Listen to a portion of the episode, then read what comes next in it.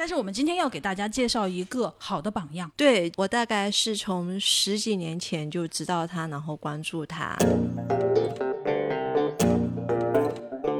Hello，大家好，欢迎收听今天的同样 YT 扩音器，我是达达，我是一直被默默安利各种东西的达达。大家好，我就是那个特别爱买买买的默默。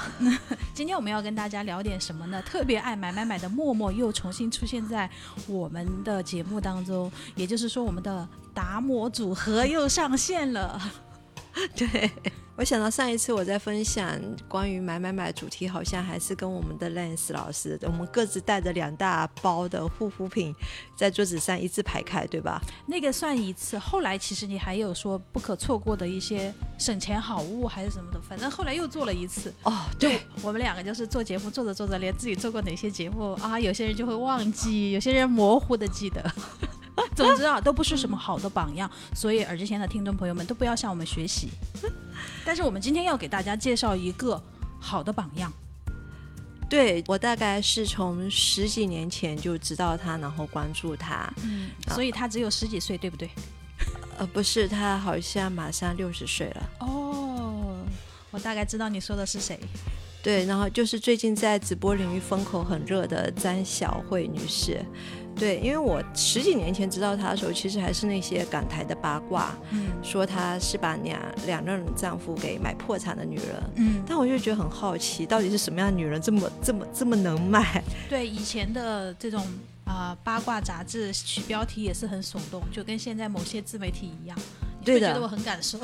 但实际上是的。但后来你去看的时候，他其实就是因为他们自己炒房炒失败了，跟他买买买没有半毛钱关系。嗯，所以我觉得，就就包括现在还有某个很热的天王明星的太太，也被人 diss，特别会花老公的钱买买。我心想，这人家两夫妻是关你屁事啊！也是 diss 了很多年的。哎，对对，就是说，哎，老公挣钱的速度好像都不够他花的速度，然后再晒他每天的穿搭呀，然后这件衣服多少钱，这双鞋子多少钱这样的，我觉得，哎，你这个可能是某一些人的工作了，但这个确实是，但是也不用所有人都去盯着人家这些看吧。哎，你好懂哎，我一说你就知道我在说谁，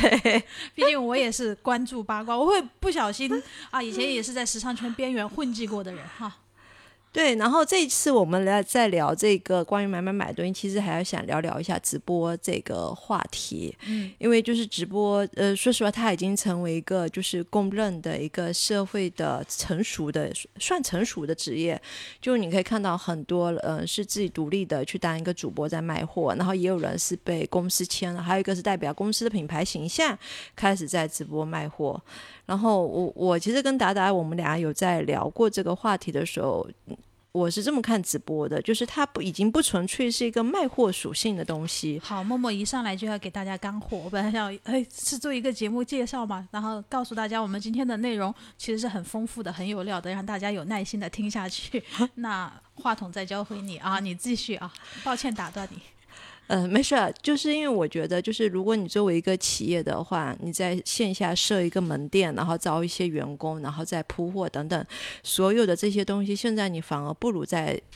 线上在网络开设一个直播间，然后让你的员工，可能你就不只是说。呃，一天八个小时的营业，而是一天可能十几个小时，在不断的向全世界，在这个网络空间那个浏览的人去宣传你的品牌和宣传你的产品。那这个会比很多线下的一些门店，它会有更直接的一个效应，因为你线下门店可能就只能服，甚至不是一个城市，只是一个一小片区的人，这附近周边的居民、上班的人等等，甚至是。再扩大点范围，可能周末过来逛街的了。所以我觉得，在直播这个领域在变得很成熟的今天，它其实是一个，嗯，我觉得是不管是新的还是老的这种，就是做市场还是做品牌的人，是值得去关注的，去值得去关注，或者说值得去布局和开展的一个。事情对，但为什么会提到这个东西呢？就是因为我非常喜欢的张小慧开了她人生第一场的带货直播。嗯，张小慧小姐在五月多少号的晚上开在某红书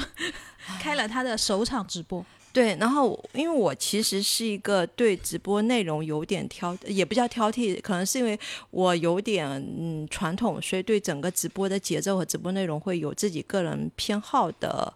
消费者。好，我可以来翻译一下默默的这句话，也就是说，普通的吵吵闹闹的、稀奇古怪、妖魔妖魔鬼怪的那些直播间，他都是不关注、他不 care 的，他要的是那种嗯。高端直播间，我想了半天，我说怎么形容这个词？我说的高端，并不是说客单价高啊。是，我觉得是一个高质量，是一个高质量。就是我可能是属于那种，因为说实话，张小慧直播间真正就是让我激情下单的东西几乎没有。嗯，因为我我在买的时候，其实我是这么跟达达说的：这个东西有活动了，它赠送了什么东西，然后某个东西原价是多少，你这时候去买的话非常划算。就是错过这个春，可能很难再碰到这么优惠的时候。因为我们买的其实是自己日常的，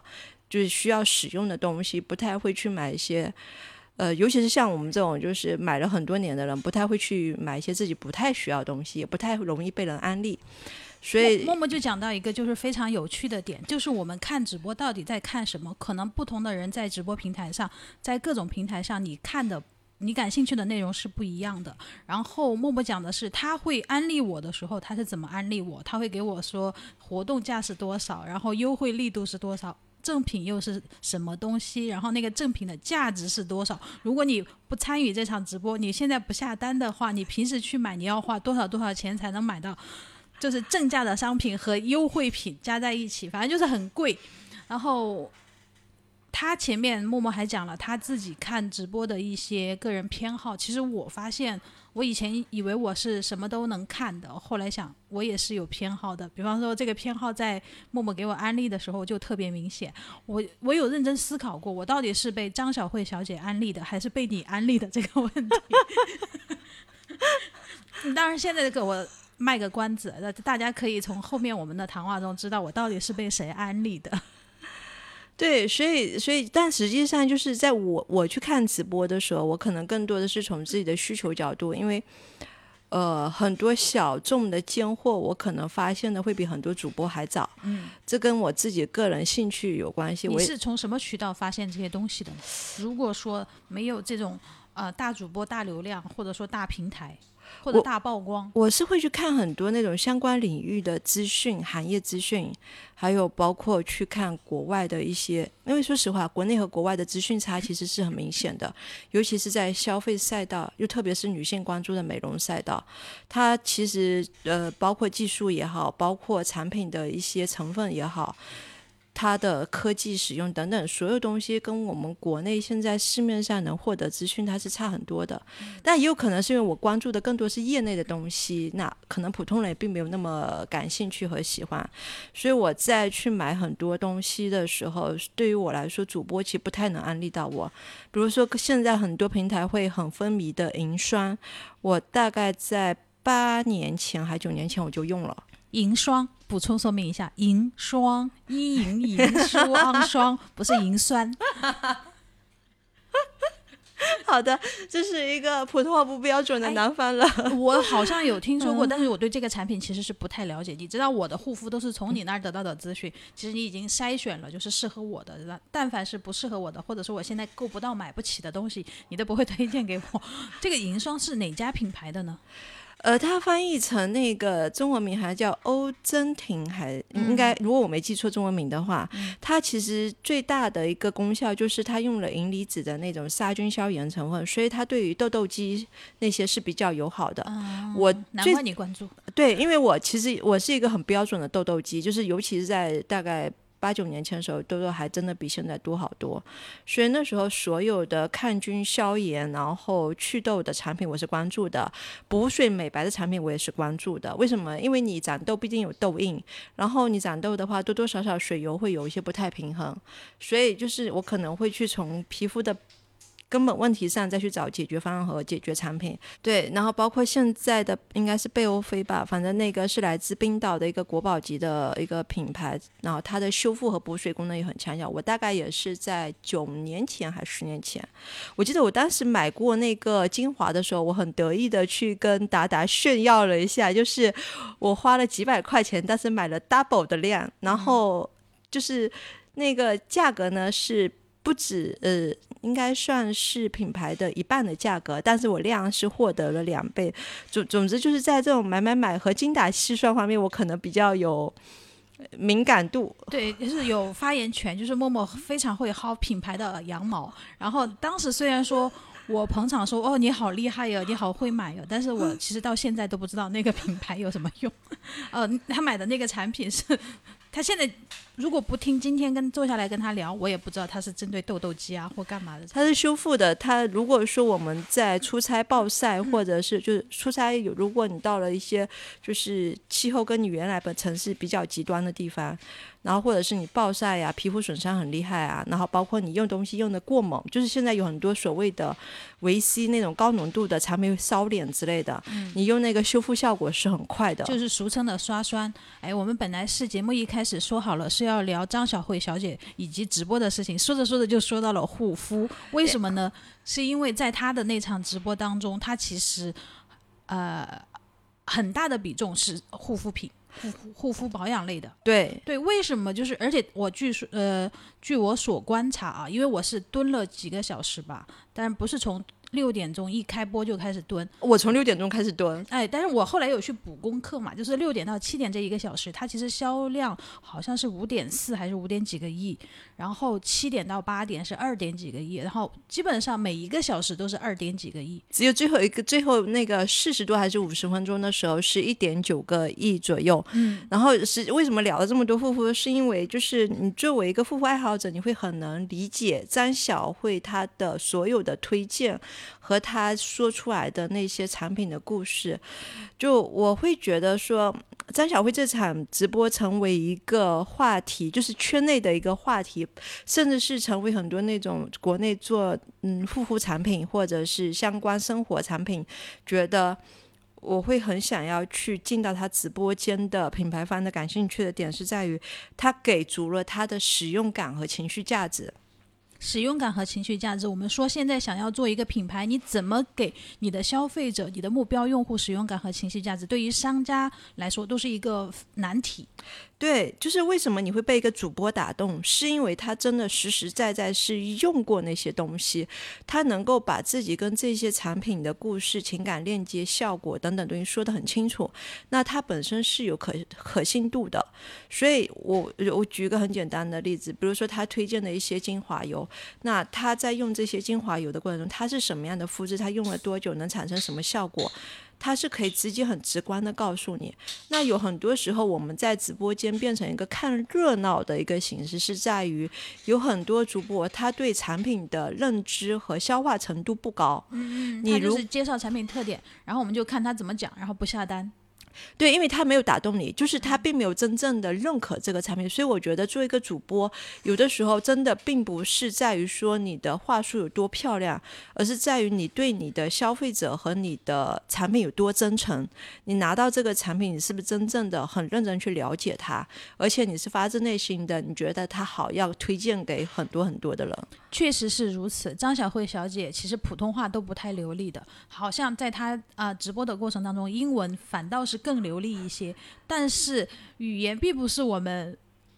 促使我们下单的主要原因，也不是促呃让我们不下单的一个原因。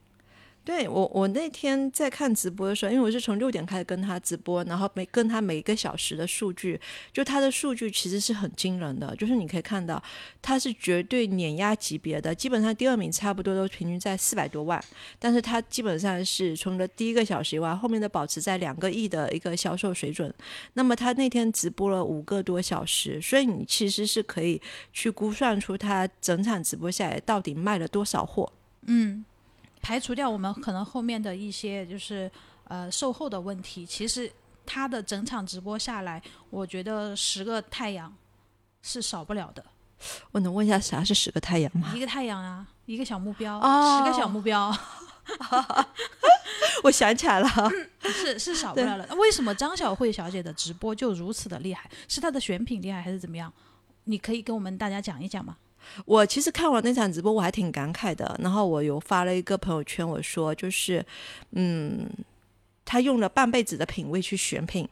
就是这些东西是他真的是用了很就至少是十几年，甚至二十几年，甚至有三十几年的产品，就看那个品牌的历史和它发掘的时间。然后它推出来的产品，因为我我其实还有一个很挑剔的群，然后群里面有一个是上海东方卫视的一个工作人员，他就说了一句话，他说：“我张小慧推荐的每一个东西，我用完都不踩坑。”我觉得这是一个对做直播的一个做主播的一个非常大的认可，是你真的很用心的在挑选品类推荐给你的。消费者，那你的消费者自然而然能其实是能够通过这些产品感受到你的诚意和认真的。嗯，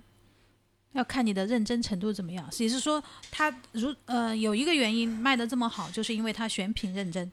对，我觉得这件事情反反过去看，很多品牌他会请了一些明星来做代言，最后面品牌翻车，明星也面临的很多社会舆论问题。其实核心是在于他们并没有真正的去了解自己要去合作的这个产品到底是什么样的。你说到这一点，其实我也有一点感触的。我身边也有一些朋友，或者说一些呃小 KOL。或者说中大型 KOL，他们要带货，就是今年或者从去年开始，他们要去做主播，要直播带货。然后我就有跟他们聊，我说你们的选品逻辑是什么？他们有时候就会很偷懒，会选一些什么精选联盟多少分以上的店铺的产品，他们就觉得是没有问题的。其实我觉得这个可能大概率没有问题，但是对于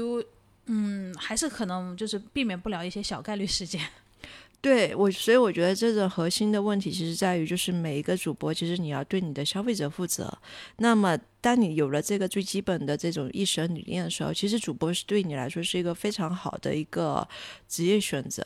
第一个，它满足了你的分享欲。如果你是那种看到好东西就喜欢分享，像我这种就是我特别爱分享的人，那我会觉得这是一个比较好的一个选择。你会感受到的成就感不仅仅来自于销售额，而是在于你的品味和你的喜好被另外一群跟你类似的人或者是认可你的人认同。你找到了一个人群，对他会认同你的你的品品味品质，还有你对这产品和事物的一些最基本的认定的一个观。观点，嗯，然后第二个是在于说，我我觉得为什么我对就是像张小辉这样的一个，算是他算是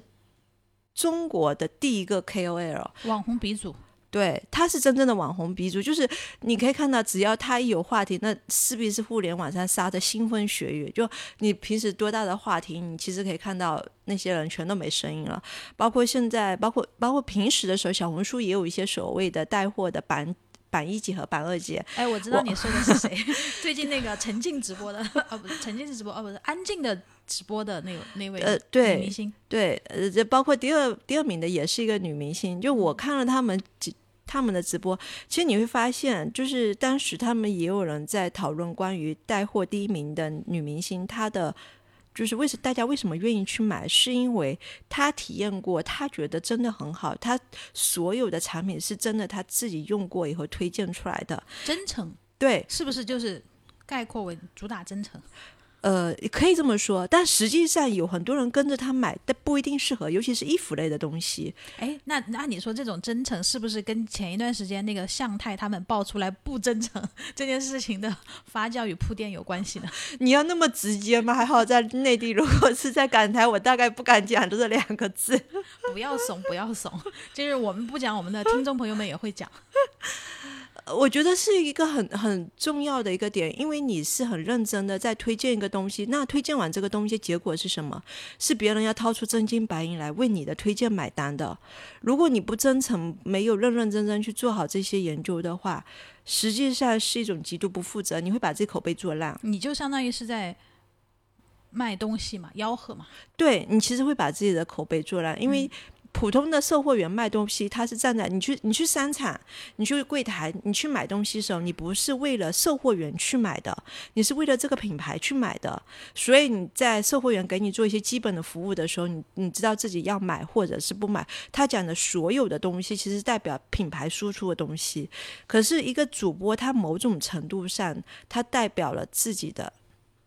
观点和自己认可的东西，呃，当然，如果你是那种专门的企业品牌的直播间，这个这个属性又会弱化了。可是，如果你是那种很专业的那种独立的带货主播的话，那这某种程度上就是代表你个人的信誉。嗯，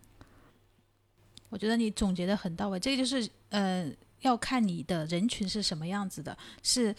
遇到你这种精明的消费者，还是说把自己的消费者当傻瓜？我可能说的比较直接。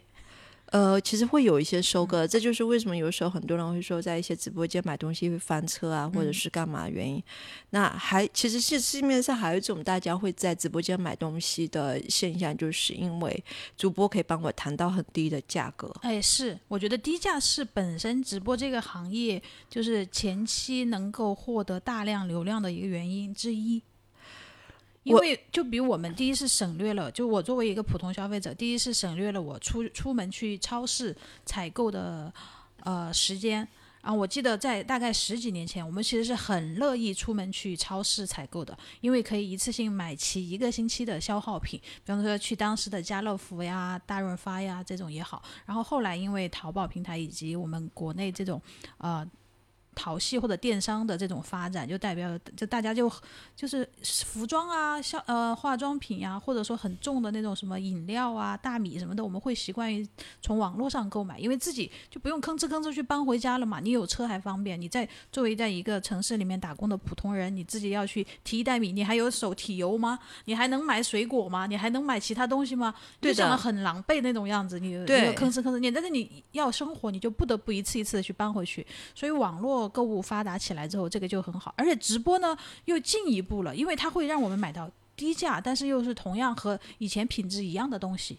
对，所以我觉得直播它的出现，其实对整个市场来说是好事。嗯，就你知道，我们用的有些平台，它会直接跟你说省去中间商的一个差价，呃，什么产地直发或者原产地直采呀等，尤其是生鲜类的，就特别多会出现这种，特别是今年哈，对这种这种销售形式，但这种的话，确实是会帮助我们，就是。省了很多采买的一些麻烦。与此同时呢，你会发现真正的农，因为你要知道，中国，呃，我们一直在说扶持三农，为什么要扶持？我们可能在超市里面买一个水果很贵，一斤十几块钱，但实际上到了源头农民那边出来生产批发出来，可能真的很便宜，很便宜。就对农民来说，真正的利润并没有在他们的手上，而是中国一一道道中间商，然后就会就会被被。层层加价，就面消费者又花了更多的钱去买这个东西。可是有了现在这种形式，就是整个市场的很多产品价格它可以往下调，但真正的生产者他又得到了实惠，就是真正的他可以拿到更多利润。所以对于直播来说，我我其实挺喜欢这个直播这个行业的，是因为它对整个市场经济而言，确实是解决了很多很多的问题，包括也解决了很多人一些嗯，至少改善了很多人经济状况。嗯。而且还诞生了很多的新的岗位。对啊，那我们再继续聊回张小慧的那场直播。除了你前面说的第一个原因，她能卖的这么好以外，是因为她的选品，还有其他的原因吗？我觉得她给足了情感需求。我我不知道你们大家为什么我愿意看张小慧的东西，我很怕，我很怕那种很吵的。那种直播间，就是所有那种什么，又是唱下单哦，no 下单，不不不，我跟你讲，我看这个学到这儿，对我真的我会第一时间我划都来不及，我就恨不得这玩意儿没有在我面前出现过。不然呢？你的手机吗？也不是，就是我我我可能每个人的就是听觉和他的接受东西信息是有一个频率在。对我没有办法接受很吵的那种，很很闹的那种，但是他是很安静的在跟你讲他跟这些所有产品的链接，他给足了你的价值情绪和物品情绪。嗯，你你会觉得在。听一段故事，再听一些就是过往岁月东西，甚至是你会去看到别人的一段人生。嗯，的，我某种程度上，我可能对一些人来说还是满足那种八卦需求。哎，你为什么会用这个东西啊？包括他一直在推他的那个狗头的那个面膜，就是那个橘色和绿色那个那个呃不不不是面膜，收了发膜，sorry 说说错了。你一说那个颜色，我就出现那个对对对对，那他他那个故事其实是我非常早就知道，而且我也非常。很早就用了那个发膜，但实际上他每一次说的时候，你还是会觉得哎，还蛮有意思的。是什么一个故事？其实当时是他在 L A 的时候，然后呢要去买护发产品，然后当时他的那个就是那个店店主就推荐给他，他当时觉得说这么大罐怎么用得完呀？嗯，然后后来店主跟他，因为那个那个产品是以色列产的，他说你你你试一试，他说这个东西卖很快的，很快就没了。结果他拿回去一用，就效果特别好。然后就是接下来应该算十几年吧，他一直是这个仿模的忠实用户。然后这个故事当时他在说的时候，而且他他还有一个很有趣的，他们品牌要上这个产品时，当时他把那个仿模怼在了他们的员工面前，就是因为他们专门的选品团队，嗯，他们有商务团队，对他们开始拒绝上。因为那个包装啊，然后那个就跟其实跟我们有时候逛商场看到其实很沙龙，真的很沙龙，就差不多。对，看上去没有那么好的东西。对，因为我我其实我用了很久沙龙系的产品，我也安利给达达好多那种沙龙系的产品，甚至洗发水啊。对，我会去找到源头商家去买货价便宜。这个是默默很厉害的点，就是他想要什么，他会想方设法的去。搞到源头货源，对我就跟别人当一个好朋友，然后就可以拿个友情价。哎，他这个源头是真的源头，而不是我们所谓的在看到某些店铺说是什么源头工厂，那个好多呃都是存疑的。呃，对，就就没办法，就是那你要省点花钱嘛，所以你又要用这个东西，你就只能想方设法去认识人呀。嗯，所以所以那时候他。他当时把产品堆上去的时候，他的团队开始是很抗拒的。嗯，三他每每次都去提，就是要上这个产品，他团队每次不理他，一直到九个月，就是三个月、六个月、九个月后，最后面他威胁他团队说：“你们不上，我就不卖货了。”嗯，这张小慧小姐从她的直播的那场，我也发现她是很有个性的。她不仅威胁自己的团队，她也威胁她的品牌方供货商。对，然后所以所以其实我我当时当时看完这些。故事和这些对产品的执念，你会觉得，我如果是没有用过消费者，而且我有这需求的话，我是愿意给他和他的产品一个机会的。我也想试一试，看他能不能解决我的问题。因为说实话，我买任何东西其实都是为了解决我们身上的一些问题。嗯，解决问题，你真的是一个非常理智的消费者。我前两天看见一篇文章说，我们为什么会在直播间冲动消费，其实是为了解决我们的一些虚荣心。我我没有那些虚荣心，需要直播间给我解决。我的虚荣心需要我的客户爸爸们给我解决。好的，这就是呃，对，所以你每次给我安利，就是我会听你的原因，这也是因为你足够理智。这也是我们。这期节目的由来，我是要说要有很理智的默默来讲，就是关于张小慧直播的这个前前后后的这个整个故事。除了她的直播间呈现的那个接近五个小时的精彩直播以惊人的销量数据以外，然后我们能够窥探到她啊一部分生活，就普通人吧，就是跟她不熟悉的人，她的朋友，就是这种广大的网民们。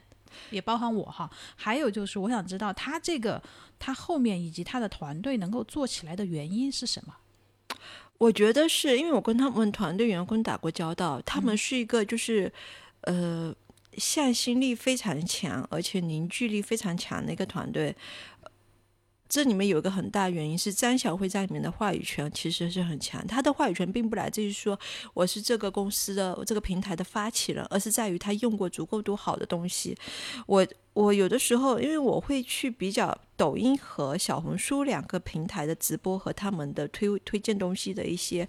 呃机制，你就会发现为什么很多人愿意 follow 那些所谓的名媛，跟着他们买东西，嗯，并不是因为他们真的很有钱，说实话，他们有钱跟我没有关系，而是因为他们在有钱的基础上，他们用过足够多的好东西，所以他们推荐的东西你会觉得有可信度。同样的品牌、同样产品或同样的价格，我为什么要用这个也而不用那个？那是因为有足够多的，就是用过好东西的人告诉我，那么多好东西里面，它还是更好的。嗯，所以我愿意去为为跟着他去买个，愿意去消费这个东西。这是消费者的正常心态，就是我们总想花一份钱去买到最好的东西。对，其实是这样的，就是。因为我我觉得有有一句话其实特别实在，是我们经常会聊，就是谁的钱都不是大风吹来的。就你，尤其是越懂得赚钱难的人，他越会很精明的去去花自己每一分钱，去看他值不值得花和需不需要花。嗯，所以其实反倒大家都不是盲盲目冲动消费的人。我觉得在这个基础上，反而你可以去窥探到主播行业的一个一个未来的一个很重要点，就是嗯。主播要想走得远和走得久，你一必势必要真的很真诚的去对你的消费者，就买你产品的人和你自己推荐产品去负责，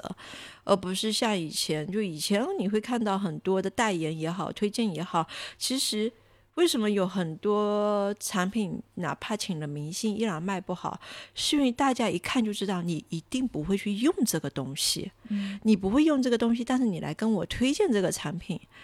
我稍微用点脑子，我就不太愿意去去为这个东西去买单。嗯，是，就是很多明星代言很多，但是一看他都不合适呀。对，你会知道他一定不会用这个东西的。那你跟我说你用这个东西多好多好，我其实是不会相信的。嗯，所以还是要带着一些脑子去看广告。呃，我觉得如果落到主播行业，是主播要真诚一点。嗯，就你你你是可以去接产品、接广告、接这些东西，但起码你知道它的好和不好。我我印象很深的是，很早以前香港出过一一部电影，然又是香港张小慧小姐啊不不不不不是的地在讲方，呃对对是我以为你你会在我们节目里说她那一部电影。不不不是，当时那部电影的时候，有个桥段让我现在非常印象非常深，是，嗯，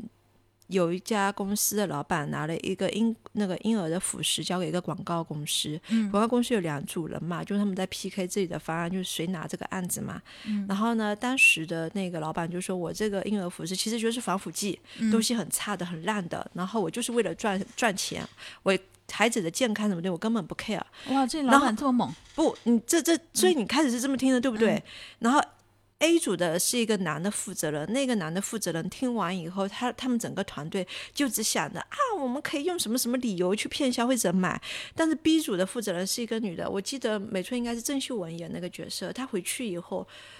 她打开了那罐东西，自己吃了。嗯，吃完以后，他觉得很好吃，他觉得不像是一个很烂的产品，他又去做了产品的检测。嗯，然后事实上证明这罐产品全部都是非常好、非常健康的东西。嗯，所以最后面他是基于自身对产品的了解去做了一个提案，然后最后面被那个老板选中。他说，他的老板后来就去跟了 A 组的负责人说：“我说什么就是什么，你自己没有判断力，你不需要对你的工作负责嘛。所以我觉得这个其实到了直播行业的，我我是觉得是同一同一个性质和同一个道理的。嗯你这点就是大大家拿到产品的时候，有多少人去最后去彻底的使用或者使用这个产品，然后去背后去做检测，去研究它到底是怎么来的。对它从生产到出厂到推向市场，它到底有哪些步骤，符不符合它那个企业或者产品所宣传的那个点？